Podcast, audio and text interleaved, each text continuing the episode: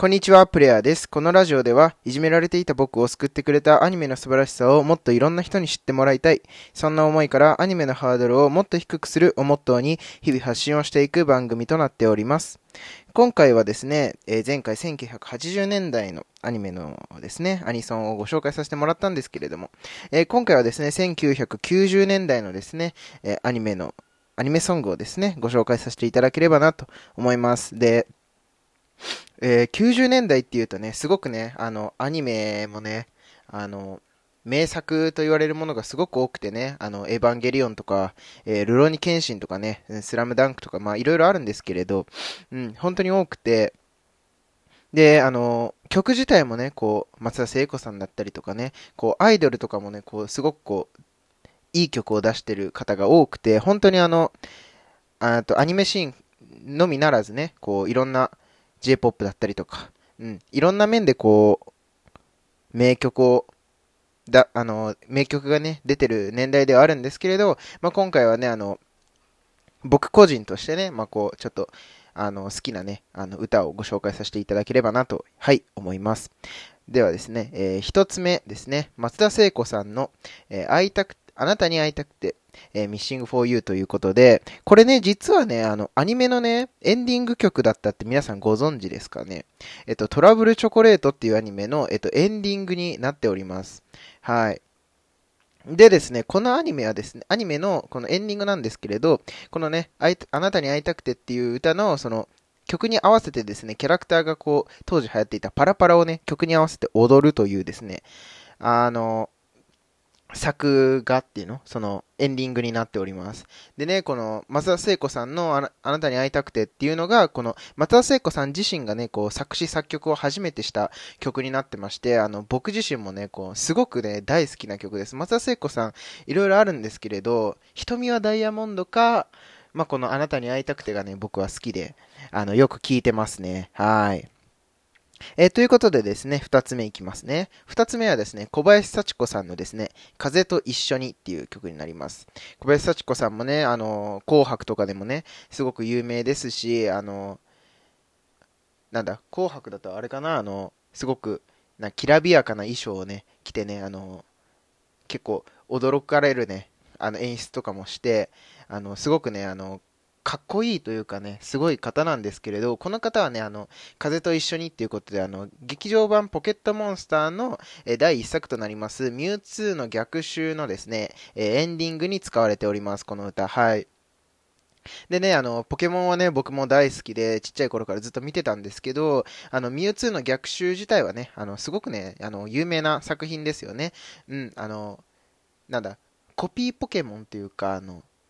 ピカ、同じピカチュウとか、同じリザードンが出てきたりするようなあのアニメなんですけれど、あの、それをね、そのエンディングをね、あの、ちっちゃい頃は僕も分かんなかったんですよ。小林幸子さんって誰みたいな感じだったんですけれど、あの、後々ね、小林幸子さんがこのエンディングを歌ってるっていうことを知ってね、あの、すごく驚いたのを覚えてますね。うん。あの、ポケモンのね、作が、作中、あの、お話もね、すごく、あの、面白いんですけれど、あの、このね、風と一緒にもね、すごくいい曲なので、あの、聴いていただければなと、はい、思います。はい。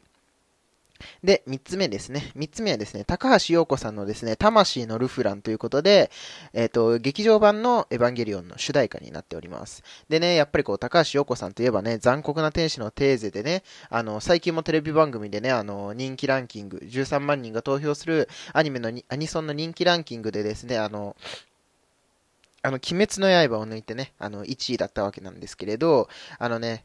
残酷な天使のテーゼももちろん有名なんですけどね、この魂のルフランのね、この、最初のね、入りの、この、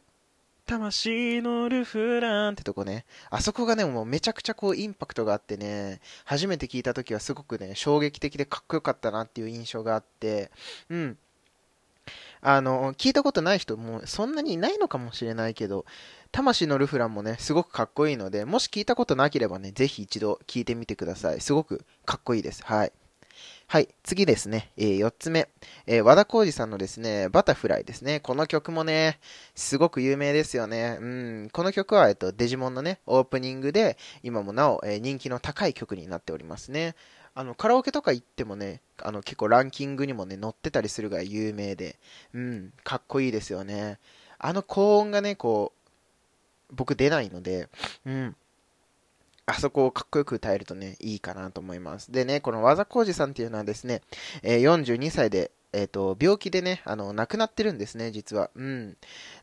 なんで、なんですけど、まあ、こう、亡くなった後もですね、こう、すごく、後世に語り継がれるような曲になってまして、うん。デジモン自体もね、こう、今もね、リメイクされたりとか、あとはその後の話なんかもね、こう、映画もあったかなうん。放送、テレビでね、放送されたりもしてるのでね、あの、もし、デジモン好きだったなっていう方はね、あのー、まあ、改めて見返すもよし、うん。で、最近のね、ちょっとリメイクされた感じのね、えー、お話も、えー、見てみるもね、あの、ぜひ、あの、いいと思います。うん、面白いのでね、うん。はい、そしてですね、最後、えー、5つ目はですね、えー、 WANDS さんの世界が終わるまではっていうね、まあ、スラムダンクのエンディングですね、これはね、もうめちゃくちゃ有名ですね、この WANDS はね。うん、 WANDS は確かもう1曲ぐらい、スラムダンク確かやってたんじゃないかな。うん。君が好きだと、あ、あれは違うか。あれは違うわ。あれは違うんだ。はい。わ、えっと、世界終わるまではですね、この曲でね、この WANDS さんもすごく有名なんじゃないかなって思いますね。僕も、 WANDS って言ったらやっぱり世界が終わるまではとかね、スラムダンクとかね、そういうところをね、連想する、うん、あの、アーティストの方だなっていうふうに思いますね。で、やっぱりスラムダンクって言ったらね、安西先生のね、名言ですよ。諦めたらそこで試合終了っていうね。あの、ちょっとまあ、あんな、上手に言えないけど、あんな選手のために。うん。だけどね、本当にあの、諦めたら試合終了ってことでね、あの、僕も諦めずね、こう、ヒマラヤを毎日コツコツ上げてるわけなんですけれど、うん。やっぱりこう、スラムダンクでね、バスケ始めたなんて人もね、多いんじゃないですかね。うん。今だったら結構ね、黒子のバスケとかね、アヒルの空とかね、あの、いろいろね、バスケアニメってあるんですけれど、まあ、やっぱりこうバスケアニメの、まあ、元というかね、あの一番最初に有名な、有名になったようなね、えっ、ー、と、アニメなんじゃないかなと思いますので、まあ、世界が終わるまではね、あの、知らない人いないとは思いますけどね、まあ、もし聞いたことない、聞いたことがないよっていう人はね、あの、ぜひ聞いてみてもらえるといいかなと思います。うん、すごくかっこいいです。はい、ということでですね、前回と今回でですね、えーえー、1980年代、90年代の、えー、アニメのアニソンをですね、えー、ご紹介させていただきました。えー、どうでしょうか？どうだったでしょうか？まあ、もうほぼほぼね、あの、僕の好みだったので、あの、ちょっとね、偏りがあるかもしれないんですけれど、うん。あの、ご紹介させていただいたアニソンね、ぜひ聞いてもらって、あの、感想なんかをね、コメント残してもらえると嬉しいです。えー、ということでですね、えー、今回はここまでにしたいと思います。えー、フォローだったりとかコメントしてもらえると嬉しいです。じゃあまた次のラジオでお会いしましょう。